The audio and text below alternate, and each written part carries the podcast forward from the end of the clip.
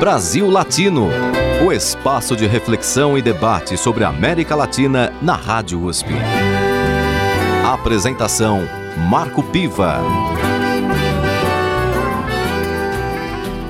Olá, amigos e amigas do Brasil Latino, o programa que aproxima o Brasil da América Latina e a América Latina do Brasil.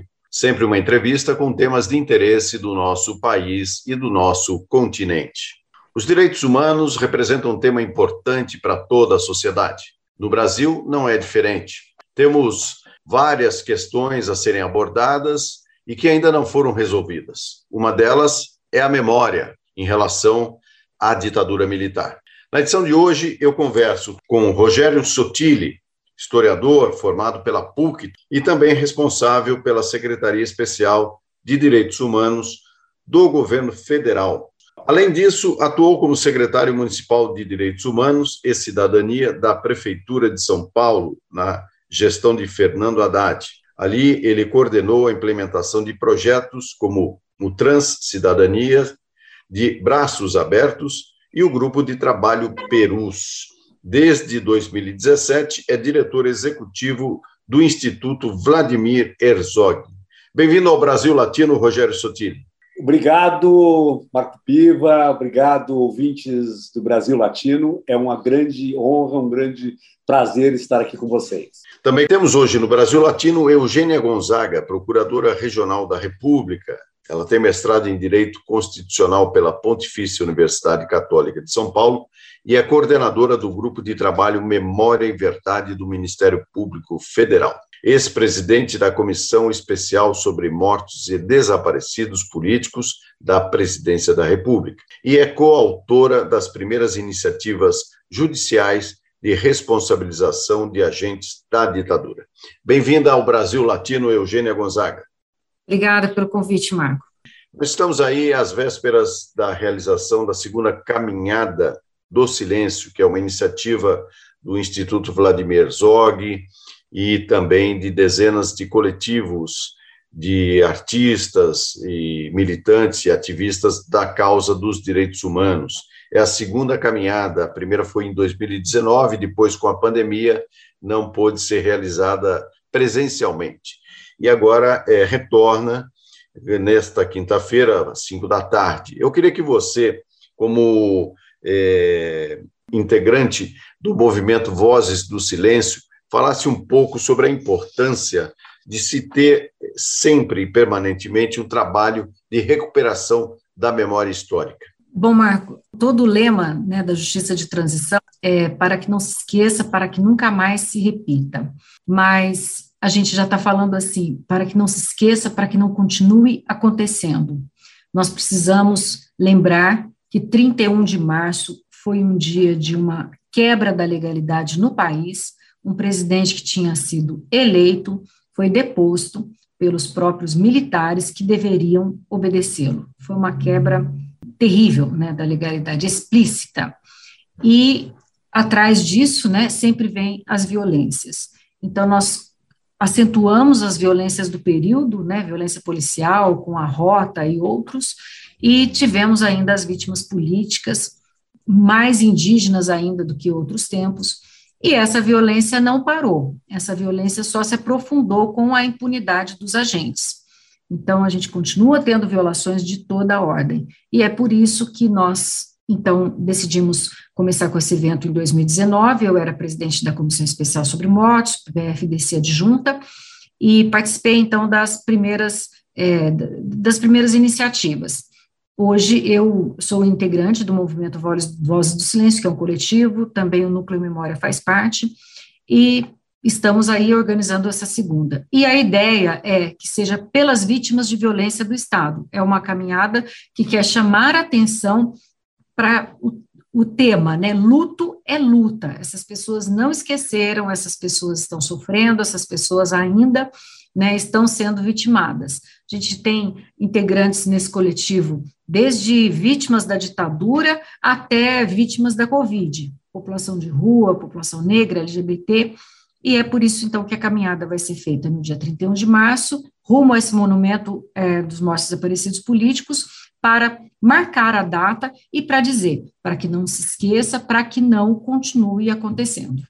O nosso país se caracteriza por uma espécie de acordos por cima, ou seja, muito do que acontece é, se torna uma coisa na linha do vamos deixar para lá, vamos dar um jeitinho, vamos fazer de conta que, inclusive, nem aconteceu. Você é coautora das primeiras iniciativas judiciais de responsabilização de agentes da ditadura. Como é que tem sido esse trabalho? É muito difícil mesmo ou você vê alguma expectativa de sucesso?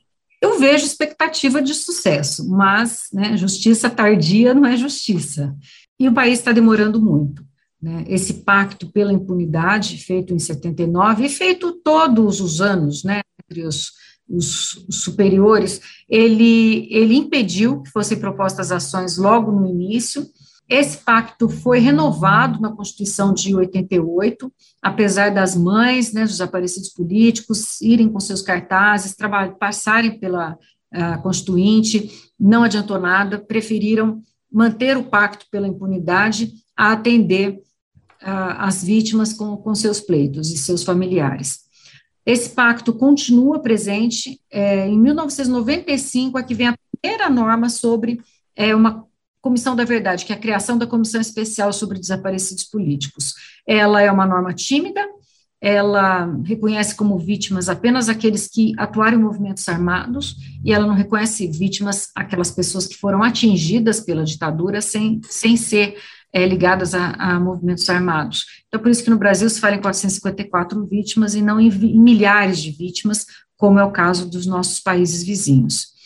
Bem, depois vem a, a, a comissão de anistia, criada em 2002, e aí sim, eu acho que essa lei foi uma lei bem mais ampla, e, e, abrange né, vítimas de, de, de, toda a natureza, por isso que a gente já tem mais de 30 mil pessoas indenizadas pela, pela comissão de anistia, o critério é completamente diferente né, dessa lei dos, dos desaparecidos, e, a, e, essa comissão de anistia ela faz um trabalho impressionante, de clínica dos testemunhos, de, é, de caravanas da, da anistia, pedidos de desculpa, e então acho que a partir dela a gente pode falar que houve justiça de transição é, no país a partir desse período. E a, comissão, a própria Comissão Nacional da Verdade é um produto dessa, dessa, dessas duas comissões. E, e depois a gente já sabe, né? Eu acho que com esse é, da maneira como foi se fortalecendo a, a justiça de transição, a, a, resposta também veio, né? Alta também, e aí a gente começa de novo a passar por um período de declínio né, da justiça de transição, de mais quebras da legalidade, que vão também ensejar suas justiças de transição a seu tempo, e, e infelizmente todo esse tema é, acaba paralisado no país. As ações elas, a gente teve muita dificuldade, as primeiras foram propostas em 2008, é, nenhuma das ações cíveis chegou a uma condenação ainda, e algumas foram até extintas no início, a gente teve que batalhar até o Superior Tribunal de Justiça para conseguir que volte para ser julgado, e nas criminais a gente teve uma ação depois de muitos anos que foi que teve uma sentença de procedência contra o, o Medalha, né, o Carlinhos, Carlinhos Metralha, não Medalha, o Carlinhos Metralha. Isso aconteceu no ano passado e de mais de 40 ações, ações propostas pela área criminal, um, um, um teve a condenação. Então, eu tenho esperança que, que a gente chegue lá, mas talvez a gente não tenha mais réus vivos e nem, e nem vítimas ou testemunhas para contar essa história. Rogério, no seu trabalho em relação aos direitos humanos, você apresenta um currículo bastante extenso e denso pelas posições que ocupou no governo federal e também aqui na cidade de São Paulo, que é a cidade mais importante da América Latina. Alguns projetos que você encaminhou é, resultaram numa polêmica, inclusive um deles, por exemplo, aqui na cidade de São Paulo, de braços abertos, né, provocou uma polêmica na mídia, na sociedade, e também no governo federal, várias ações que procuravam fazer o resgate da memória da nossa história. Eu queria que você falasse um pouco, a partir da sua experiência pessoal, o que, que representa toda essa batalha, essa verdadeira batalha, para que se construa uma memória e, uma história mais ajustada àquilo que aconteceu em nosso país? Iva, é, para mim, a experiência no governo, tanto no governo federal como no governo municipal de São Paulo, ela foi uma grande escola sobre direitos humanos, sobre políticas públicas de direitos humanos. Eu confesso de que, embora eu fosse militante e ativista de direitos humanos, né, eu não tinha a dimensão de que eram os direitos humanos realmente. E eu aprendi né, muita coisa sobre os direitos humanos fazendo política pública, escutando né, a, a população, as populações mais vulneráveis, é, a população mais atingida. Por exemplo, na questão de respeito às políticas de memória, né, antes do governo, para mim a questão de memória realmente era uma questão de reparação às famílias que perderam seus entes queridos. Realmente era uma questão de que envolvia né, exclusivamente os familiares de mortos eh, de desaparecidos políticos. Eu não tinha a dimensão de que o problema da memória, o problema da verdade, da justiça, diz respeito a todos nós e a toda a população brasileira. Porque o que nós estamos vivendo hoje no Brasil é um problema de uma grave violação dos direitos humanos, mas o muito mais grave é uma violação à democracia brasileira. E eu é, entendo de que essa violação à democracia brasileira, o que coloca a nossa democracia no Brasil uma democracia muito frágil, muito em situação de vulnerabilidade, ela só existe porque nós não entendemos o problema, a importância da memória, mas especialmente a importância da justiça sobre o nosso passado. Nós somos um país violento, nós somos um país com uma cultura de violência. Nós inauguramos o Brasil com um grande genocídio indígena, nós vivemos mais de três séculos de escravidão, nós passamos por duas ditaduras civil-militar, e o que, que nós fizemos sobre a memória disso e sobre justiça em relação a esse passado violento? Nós esquecemos. Nós deixa para lá, vamos pensar para frente, vamos pensar para né, para frente. Nós não pensamos de que se a gente não trabalhar a memória e se a gente não responsabilizar os criminosos de lesa humanidade, de, aqueles que cometeram crimes de tortura, esses crimes voltarão, porque o exemplo é a impunidade, o exemplo é tudo pode, tudo vale. O que nós elegemos? Nós elegemos uma pessoa que tem como o seu maior ídolo o maior assassino e torturador do Brasil, que é o brilhante Ustra. Nós elegemos uma pessoa que brinca com arminha, que está distribuindo em sua campanha eleitoral facas com a sua cara, né? Está mobilizando as pessoas pela violência.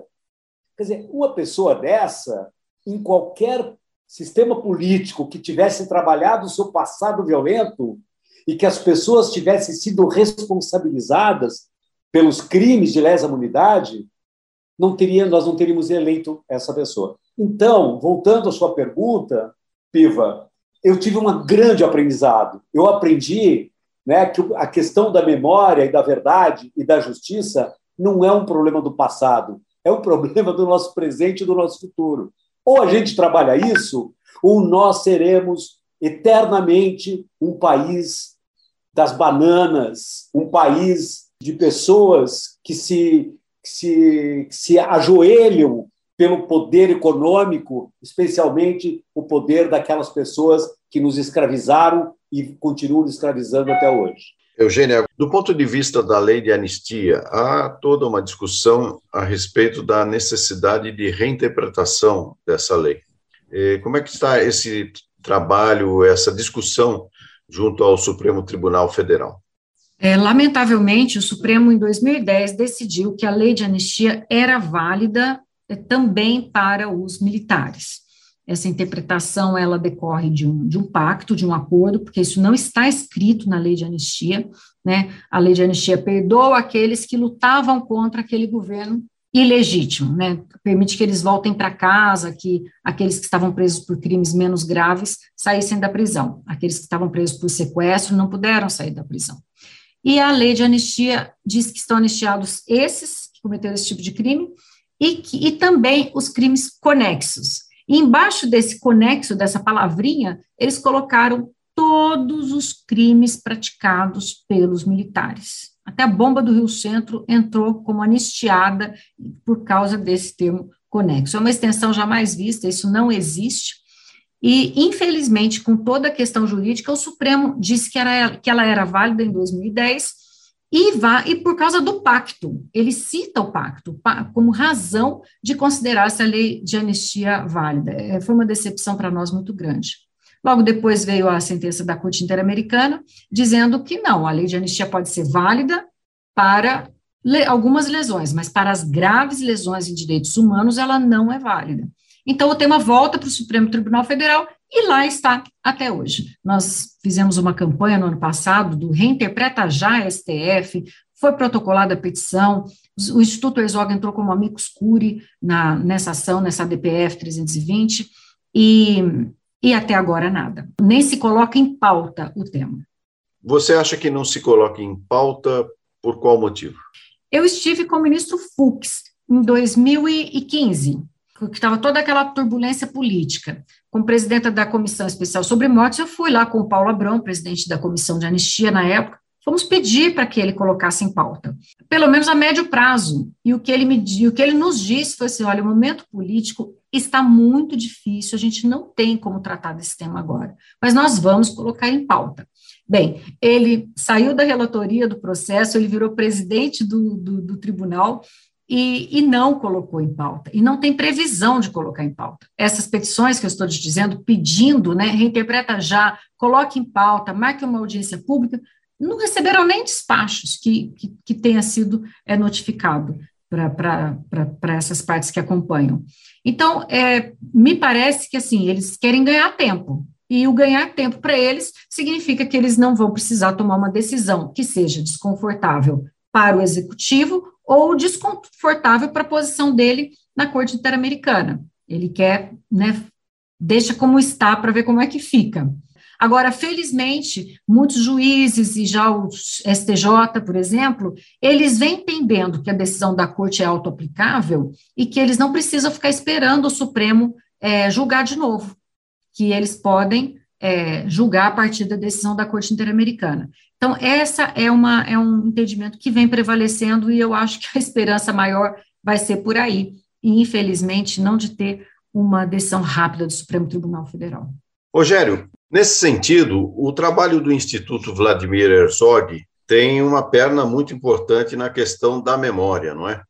Eu queria que você falasse um pouco, então, sobre o trabalho do Instituto Vladimir Herzog. Vladimir Herzog ele foi assassinado em 1975, como você bem lembrou, uh, porque exercia o seu, né, o seu direito à liberdade de expressão e porque ele tinha uma fixação na defesa da paz e da democracia. O Instituto Vladimir Herzog, para defender o legado de Vlado, tudo que significou a sua morte e a sua vida, especialmente, tinha que trabalhar com o tema da educação e direitos humanos para que a gente pudesse, a partir da educação e direitos humanos, né, incidir na mudança de cultura de violência no Brasil. Nós tínhamos que trabalhar com a liberdade de expressão, porque nós não acreditamos em democracia sem liberdade de expressão. E nós tínhamos que trabalhar com a questão da memória, verdade e justiça. E na questão da memória, verdade e justiça, eu destaco um dos projetos mais importantes do nosso instituto, que é o Monitora CNV. que é o Monitora CNV? As recomendações da Comissão da Verdade, que foi talvez a, mais importante tentativa de justiça e transição feita pelo Brasil, que tirou uma deliberação de 29 re recomendações, elas foram praticamente abandonadas e jogadas no lixo pelo presidente que, que destituiu, através de um golpe parlamentar, a presidenta Dilma, que foi eleita legitimamente e sem ter cometido crime de, de, de responsabilidade, né? foi inaugurado né, o abandono das recomendações pelo Michel Temer e agora por esse é, atual presidente, que não só abandona, como usa todos os seus instrumentos, a sua estrutura, inclusive as de direitos humanos, para destruir os direitos humanos, para ressignificar os direitos humanos. Portanto, Piva, nós uh, entendemos de que uh, o Estado brasileiro, o governo brasileiro, deveria ser responsável por criar um órgão de seguimento para transformar as recomendações numa realidade. Porque a gente acredita que quem, se a gente cumprir essas recomendações, o Brasil muda. Como nós não acreditamos nisso agora, o Instituto puxou para si a responsabilidade e criou o Monitora CNV, que é um núcleo de monitoramento das recomendações da Comissão Nacional da Verdade. E a primeira recomendação mais importante, talvez, junto de todas as outras tão importantes, é a reinterpretação da lei da anistia. O Instituto Vladimir Zog entrou como amicus curi da DPF 320, que pede no Supremo né, a reinterpretação da lei da anistia. A interpretação dada pelo ministro Eros Grau em 2009 coloca uma pá de cal em toda a possibilidade de combater a impunidade sobre os crimes de tortura e os crimes da ditadura. E nós entendemos que essa interpretação ela não está adequada com a legislação internacional da qual o Brasil é signatário e assinou de forma voluntária e aprovou com força constitucional no Congresso Nacional. Portanto, a interpretação ela deve se adequar à legislação internacional, permitindo a, a, o julgamento né, daqueles, daquelas pessoas que cometeram crime de lesa humanidade. E em cima dessa, né, dessa ação de advocacy junto ao Supremo Tribunal Federal, nós queremos fazer uma incidência em toda a sociedade brasileira, porque a sociedade brasileira não entende a importância da lei da anistia. Então, nós vamos debater em todo o Brasil, junto aos OABs, o Ministério Público, as universidades, para mobilizar a opinião pública sobre a importância da reinterpretação da lei da anistia. É, aproveito a sua deixa para reforçar aqui o convite para os nossos ouvintes para a segunda caminhada do silêncio, que acontece nesta quinta-feira, dia 31 de março, no Parque Ibirapuera, que vai reunir dezenas de coletivos, artistas, ativistas, para eh, justamente levantar suas vozes contra a violência de Estado. Essa caminhada do silêncio ela foi realizada a primeira vez em 2019, por conta da pandemia deixou de ser realizada presencialmente e agora volta com força total é, com, na organização o Instituto Vladimir Herzog, o seu núcleo de memória, e então a gente espera também a participação aí de todos nesta atividade, a Caminhada do Silêncio, cuja concentração vai acontecer às 5 da tarde do dia 31 de março, portanto, a próxima quinta-feira, na Praça da Paz, e o encerramento vai ser às sete e meia no monumento em homenagem aos mortos e desaparecidos. Então, você que está aqui em São Paulo ou pode acompanhar essa atividade presencialmente, não deixe de levar sua máscara seu, e usar álcool gel. Essas, essas atitudes ainda são necessárias, apesar da queda do índice da, da pandemia. Então, essa atividade já mostra um pouco, Rogério, aquilo que você estava dizendo, de ter uma incidência maior na sociedade para que as pessoas passem a discutir o, o tema dos direitos humanos desde uma outra perspectiva. Mas eu quero agora que você encerre o nosso bloco indicando uma música para os nossos ouvintes. Ah, eu indico O Bêbado e a Equilibrista de João Bosco, que é uma grande homenagem às mulheres que transformaram sua vida numa luta em defesa da justiça. E é uma homenagem particularmente à nossa querida Clarice Herzog, que transformou a vida dela numa luta por justiça em função da morte, do assassinato pela eh, ditadura militar do Vladimir Herzog. Então, a querida Clarice e a todas as mulheres que lutam, o bêbado equilibrista do João Bosco. Brasil Latino. Caía a tarde feito um viaduto e um bêbado trajando luto. Me lembrou Carlitos a lua tal qual a dona do bordel. E dia cada estrela fria um brilho de aluguel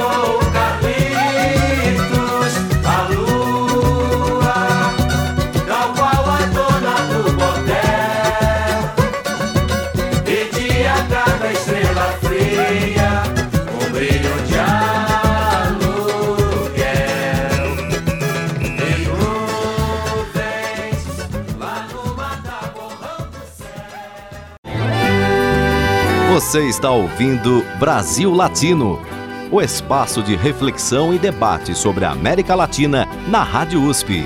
A apresentação: Marco Piva.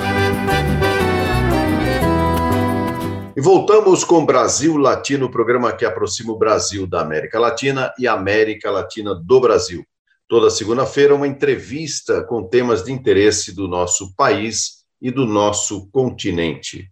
Na edição de hoje, eu converso com Rogério Sotile, historiador formado pela PUC e também responsável pela Secretaria Especial de Direitos Humanos do Governo Federal. Além disso, atuou como secretário municipal de Direitos Humanos e Cidadania da Prefeitura de São Paulo, na gestão de Fernando Haddad. Ali, ele coordenou a implementação de projetos como o Trans Cidadania, de Braços Abertos e o Grupo de Trabalho Perus.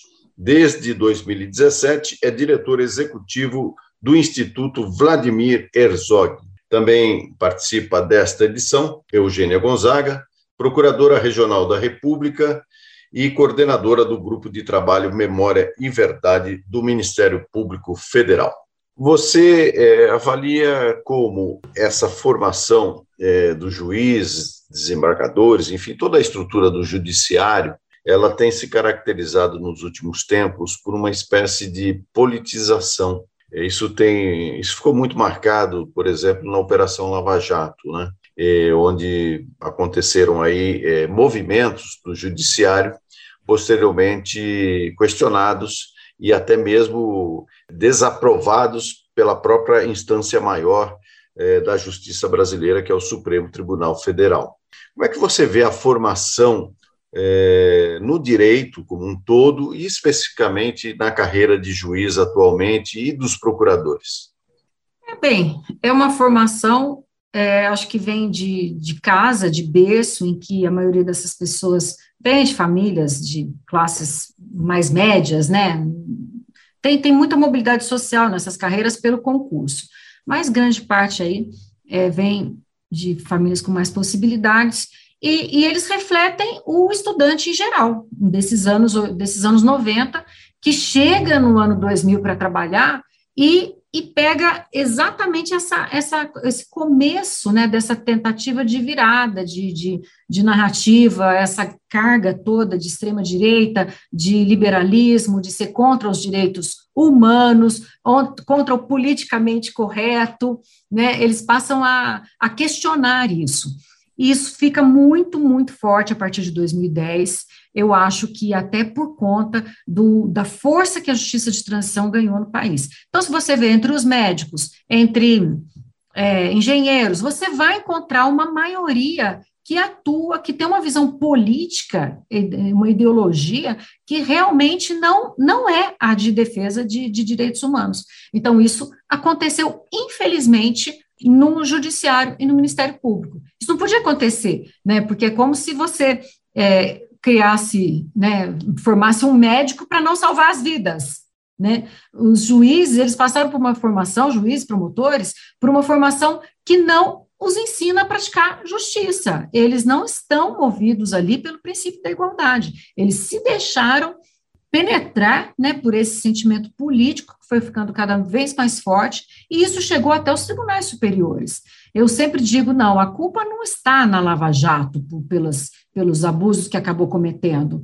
A culpa está no sistema de justiça como um todo, porque tudo que eles fizeram foi, foi, foi mantido na época pelo Tribunal Regional Federal, depois pelo STJ, pelo, pelo Supremo Tribunal Federal, o Supremo Tribunal Federal foi quem deixou né, esse impeachment acontecer, ele tinha ação lá pedindo para que é, intervisse na época, inter, né, fizesse intervenção no caso, não fez, não fez porque não quis, né, e agora todos concordam, não, esse impeachment foi antijurídico, foi ilegal, né, mas todos sabiam, e não era falta de a gente apontar internamente, né? Então, flertaram sim com quebra da Constituição, fizeram uma interpretação minimalista né, dos, dos princípios democráticos, e a gente chegou aonde chegou. Agora precisa de passar por uma revisão interna, uma espécie de justiça de transição também, para entender como podemos chegar numa situação como essa. Rogério, você falou uma coisa importante que é, a gente observa que o tema dos direitos humanos é, ele acaba ficando muitas vezes restrito a determinados segmentos da sociedade, não é? é ou seja, ele não é uma bandeira é, popular é, e muitas vezes até quando se torna uma bandeira popular se torna uma bandeira popular nas avessas, é, com muita gente nas ruas é, tendo aquele senso comum de que direitos humanos são direitos para bandidos. Ou seja, há um, um, desafio muito grande aí pela frente. Como é que você vê o enfrentamento desse senso comum, até para que a bandeira dos direitos humanos se torne uma bandeira efetivamente de toda a sociedade? É, essa é uma questão fundamental, Piva. Né? Nós temos uma, né, talvez um vício né, do ativismo de direitos humanos, um vício né, dos movimentos mais à esquerda, é, que a gente acaba tendo um, um, diálogo com nós mesmos. Né? A gente não tem ah, aquela preocupação de que nós precisamos falar para justamente as pessoas que pensam de forma contrária da gente. E de que forma que a gente dialoga com essas pessoas? Uh, tem muitas formas, né? E uma delas, que o Instituto trabalha de forma muito boa, é a educação de direitos humanos uma linguagem extremamente popular, mas extremamente discuta também. Discuta também. Então, os projetos que o Instituto trabalha, por exemplo, na área de educação, nós trabalhamos para quem incide na formação e na educação das pessoas. Quem é o público prioritário na área de educação e direitos humanos do Instituto Vladimir Herzog? Os professores, tá? porque esses professores eles estão formando milhões de, de alunos. Nós estamos, esse projeto está em toda a rede municipal de ensino de São Paulo. Né? Nós estamos falando para professores, de mais de 100 mil professores, que vão dialogar com mais de um milhão de crianças. Então, como é que a gente dialoga sobre isso? Né? Com educação e direitos humanos, fazer as pessoas entenderem o que são essa educação, a educação e direitos humanos. A gente dialoga, a gente tem um projeto Usina de Valores que dialoga com a população evangélica. A população evangélica, ela não para de crescer e ela é uma população que tende, nos próximos 10, 15 anos, talvez ser a maior religião do Brasil. Né? A maior, eh, então, assim, uma opção de E essas pessoas hoje estão sendo disputadas por pessoas que pensam exatamente contrário aos direitos humanos. Basta ver os bispos que acompanham o atual presidente, o Zidir Macedo. Né? Agora, a grande maioria da população evangélica são pessoas pobres, pessoas do bem, trabalhadores, né? que se apoiaram na, na, numa, numa fé né? e acabam sendo influenciados por pessoas que sequer têm proximidade com os mandamentos do Evangelho. Né? Então, a gente se aproxima né, dessa população evangélica para debater direitos humanos, bater a importância do meio ambiente, a questão da diversidade religiosa, do Estado laico, né, o, do bem viver, né, da escutativa, são valores universais. E nós trabalhamos com os comunicadores, principalmente os comunicadores periféricos, que eles amplificam o debate também em cima dessa questão. Então, assim, nós precisamos falar muito através da educação, é uma forma importante. A outra forma é a comunicação, você sabe muito bem, né? especialmente agora nas redes sociais, com os blogs, com, né, com, com a internet, é uma potência incrível. Nós precisamos dialogar, né, usar, utilizar muito a comunicação para debater os valores dos direitos humanos. E também uma questão muito importante para terminar, Piva, nós acreditamos muito que a arte e a cultura é uma linguagem extremamente potente para discutir os direitos humanos. Né? E nós nos utilizamos muito com isso através de festivais de cinema, né, da literatura, de oficinas e assim por diante. Eugênia Gonzaga, você é, participa do grupo de trabalho Memória e Verdade do Ministério Público Federal, depois de ter sido presidente da Comissão Especial sobre Mortos e Desaparecidos Políticos é, da Presidência da República. Você foi exonerada, inclusive, já sob o governo Bolsonaro, né? evidentemente é, por divergências de entendimento sobre os fatos históricos. Na questão específica dos mortos e desaparecidos na ditadura militar, nós tivemos a Comissão Nacional da Verdade, que inclusive foi usada é, por alguns setores como pretexto para contrapor as Forças Armadas ao governo é, da então presidente Dilma Rousseff.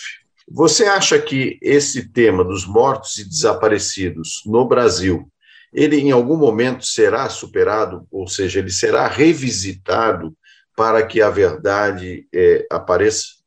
Eu espero que sim, Marco. Eu ainda espero, porque eu acho que ficou muito claro, nós aprendemos muito nesse período. Eu acho que ficou muito claro que esconder essas lesões do passado leva apenas à impunidade, leva apenas à repetição dessas lesões. Eu, eu creio que é urgente que se repense toda essa maneira de tratamento, desde até, por exemplo, da escravatura no Brasil.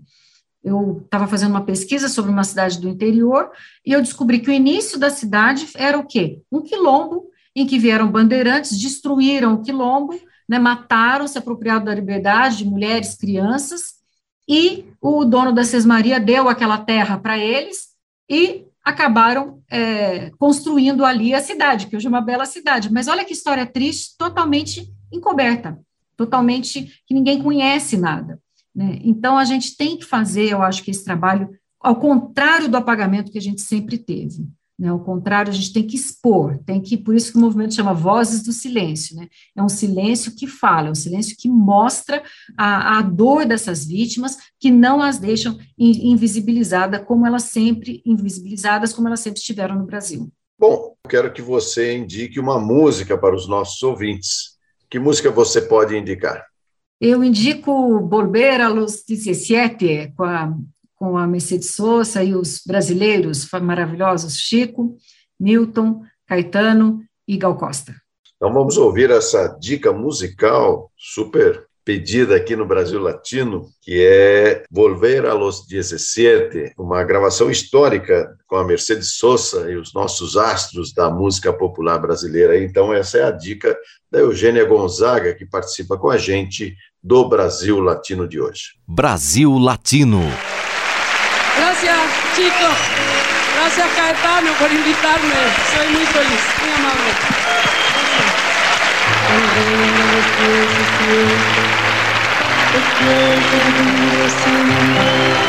Es como descifrar signos sin ser sabio competente, volver a ser de repente tan frágil como un segundo volver a sentir profundo como un niño frente a Dios.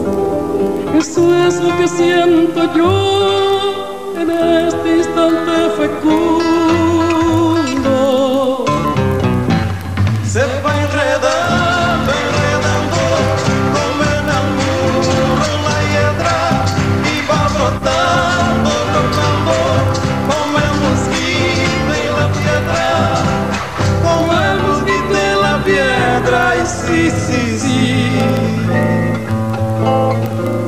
Paso retrocedido. Cuando el de ustedes avanza, el arco de las alianzas ha penetrado en mi nido. Con todo su colorido, se ha paseado por mis venas y hasta la dura cadena con que nos ata el destino. Es como un diamante fino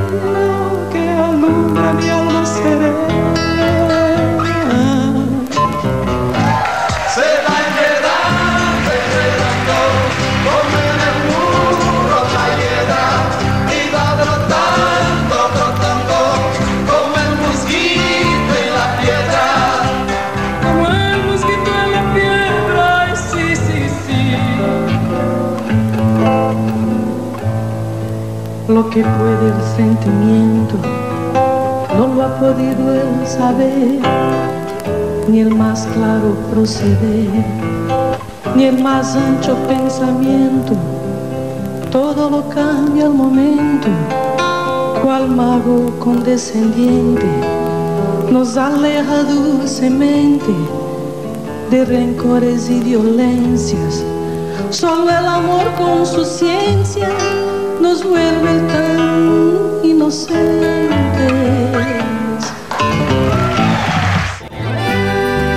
Você está ouvindo Brasil Latino, o espaço de reflexão e debate sobre a América Latina na Rádio USP. A apresentação: Marco Piva. E voltamos com Brasil Latino, o programa que aproxima o Brasil da América Latina e a América Latina do Brasil.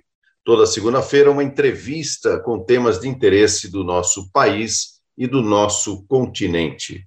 Na edição de hoje, eu converso com Rogério Sotile, historiador formado pela PUC e também responsável pela Secretaria Especial de Direitos Humanos do Governo Federal. Além disso, atuou como secretário municipal de Direitos Humanos e Cidadania da Prefeitura de São Paulo, na gestão de Fernando Haddad. Ali, ele coordenou a implementação de projetos como o Trans Cidadania, de Braços Abertos, e o Grupo de Trabalho Perus.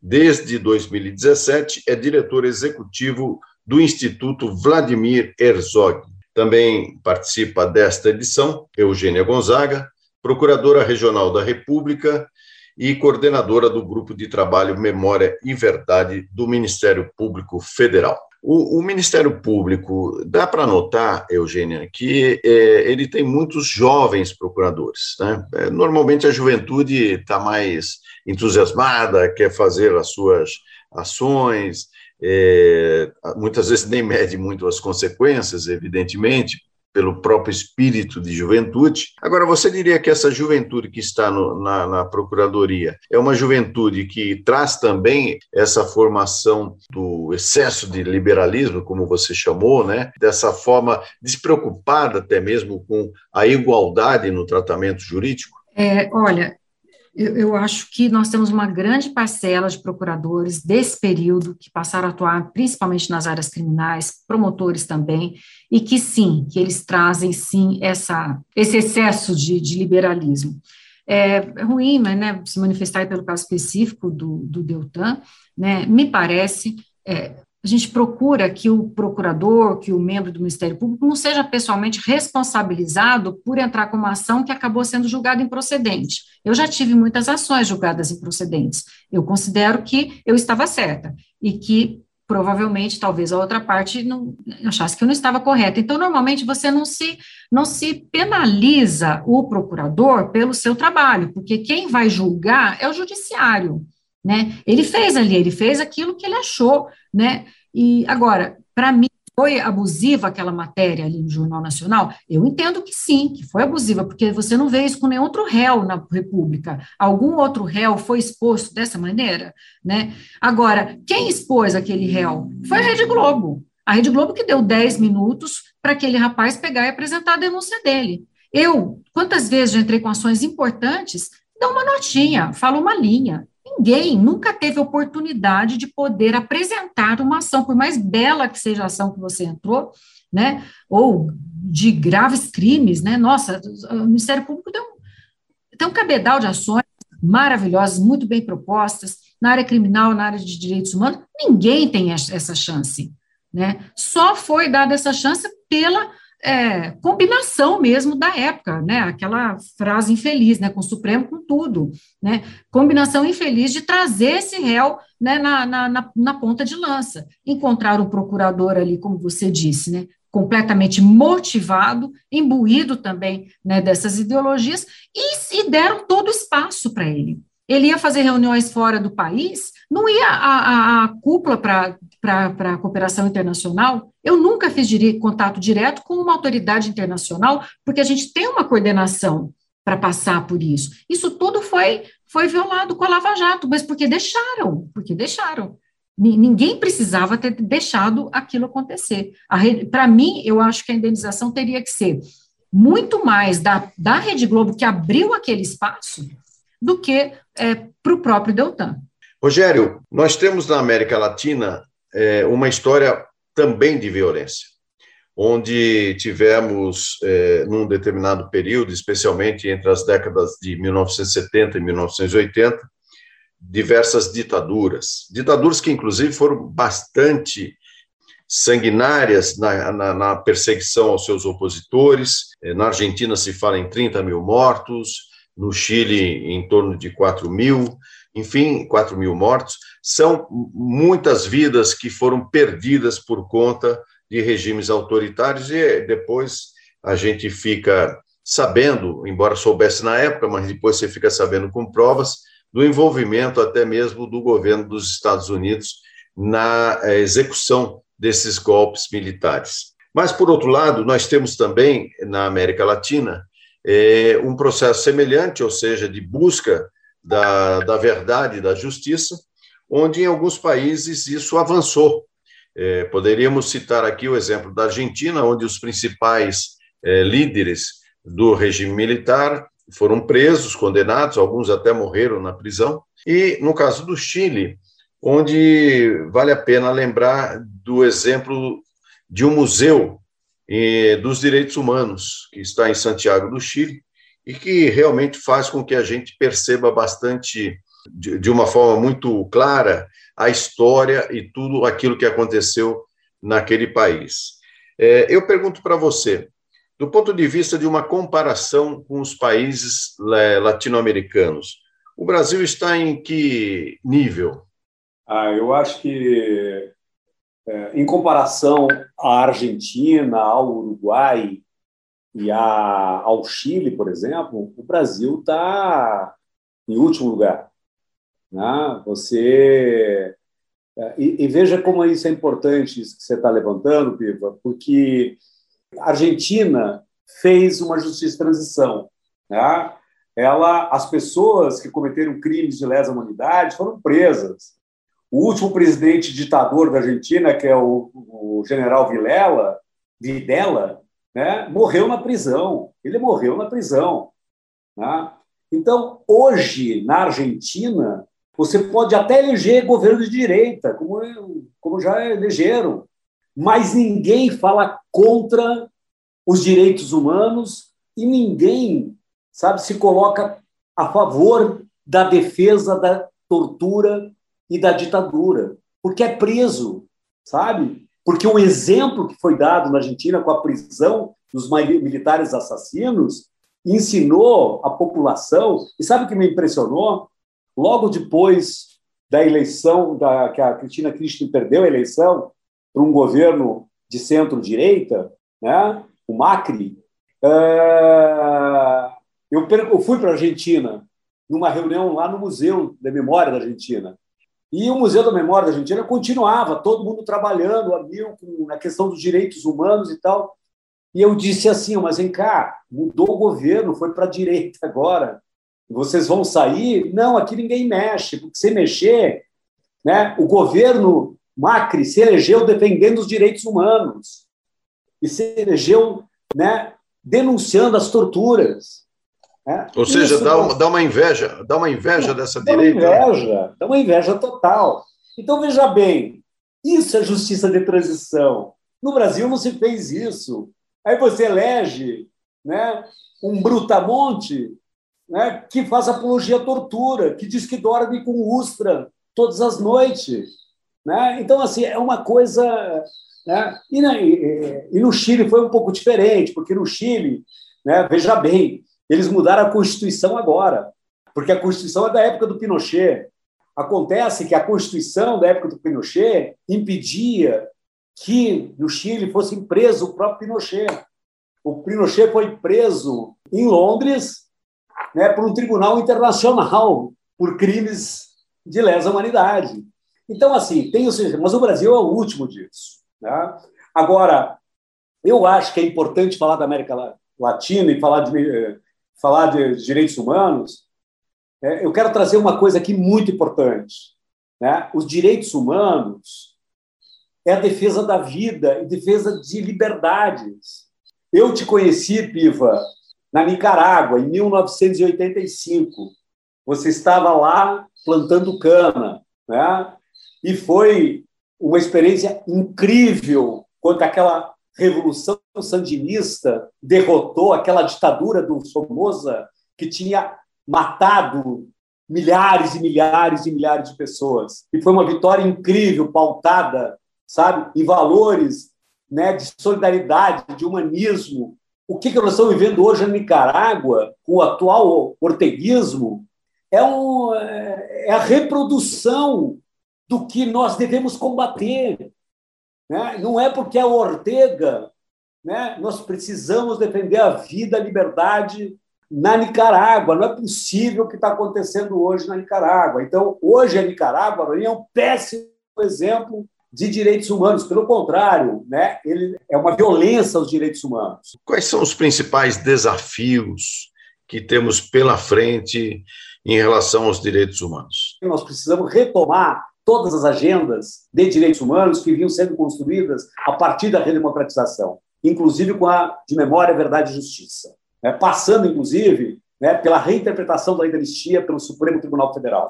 E eu diria, com uma grande síntese sobre isso, Marco, de que temos duas bandeiras em relação aos direitos humanos. Nós temos que pegar o PNDH3, que é o Programa Nacional de Direitos Humanos, né, que é um grande pacto, é uma carta magna dos direitos humanos para o Brasil, né, firmado entre o Estado brasileiro, nas suas mais diversas representações, seja no executivo, legislativo e judiciário, e a sociedade brasileira, e nós temos que fazer valer essa carta magna como a Carta Magna dos Direitos Humanos para o Brasil. E seguir a risca aquilo e fazer com que o Estado brasileiro, né, especialmente o governo, que eu espero que seja um novo governo que venha assumir a presidência, cumpra o que está naquela carta. Se for o Lula o vencedor, né, não será muito difícil porque ele assinou aquele programa. Então ele teria obrigação moral, política de fazer cumprir aquela carta. Né? A segunda coisa que já está na carta também do Programa Nacional, né, é cumprir as 29 recomendações da Comissão Nacional da Verdade. Se nós tivéssemos cumprido as 29 recomendações, eu falei, né, o Bolsonaro não teria sido eleito, provavelmente estaria preso. Então, as 29 recomendações da Comissão Nacional da Verdade significa né, um bom desenvolvimento de uma justiça de, de, de transição que o Brasil precisa. Eu acho que esses são os grandes desafios. No Brasil Latino de hoje, eu conversei sobre o tema dos direitos humanos com Eugênia Gonzaga, procuradora regional da República e coordenadora do Grupo de Trabalho Memória e Verdade do Ministério Público Federal. Também conversei com o Rogério Sotile, diretor executivo do Instituto Vladimir Herzog. Ele atuou como secretário municipal de Direitos Humanos e Cidadania da Prefeitura de São Paulo, onde coordenou projetos como Transcidadania, de Braços Abertos e o Grupo de Trabalho Perus. Muito obrigado pela sua presença em nosso Brasil Latino, Rogério Sotile. Obrigado, Piva, obrigado, Eugênia, obrigado a todos os ouvintes. Foi um prazer, uma alegria, estou extremamente à disposição e peço mais uma vez: se a gente quer mudar o Brasil, se a gente acredita nos direitos humanos, você pode começar no dia 31 agora, lá no Parque Ibirapuera, às 17 horas, pela caminhada, dizendo ditadura nunca mais. Somos contra a ditadura militar ontem, hoje e sempre. Terminamos por aqui mais uma edição do Brasil Latino, que vai ao ar toda segunda-feira, às 5 da tarde, pela Rádio USP FM 93,7 São Paulo e 107,9 em Ribeirão Preto. Nosso programa tem a produção de áudio de Benê Ribeiro, produção de Alexandre Veiga, assistente de produção Ítalo Piva e curadoria musical Carlinhos Antunes. Você pode ouvir todas as edições do Brasil Latino em formato de podcast em soundcloud.com brlatino e também nas principais plataformas de áudio. Acompanhe conteúdos exclusivos na nossa página no Facebook. Basta procurar por Brasil Latino. E se quiser falar com a gente, escreva para ouvinte@usp.br, repetindo ouvinte@usp.br. O Brasil Latino fica por aqui e eu espero sua audiência em nossa próxima edição. Um abraço latino-americano e até lá. Você ouviu Brasil Latino, o espaço de reflexão e debate sobre a América Latina na Rádio USP. Apresentação Marco Piva.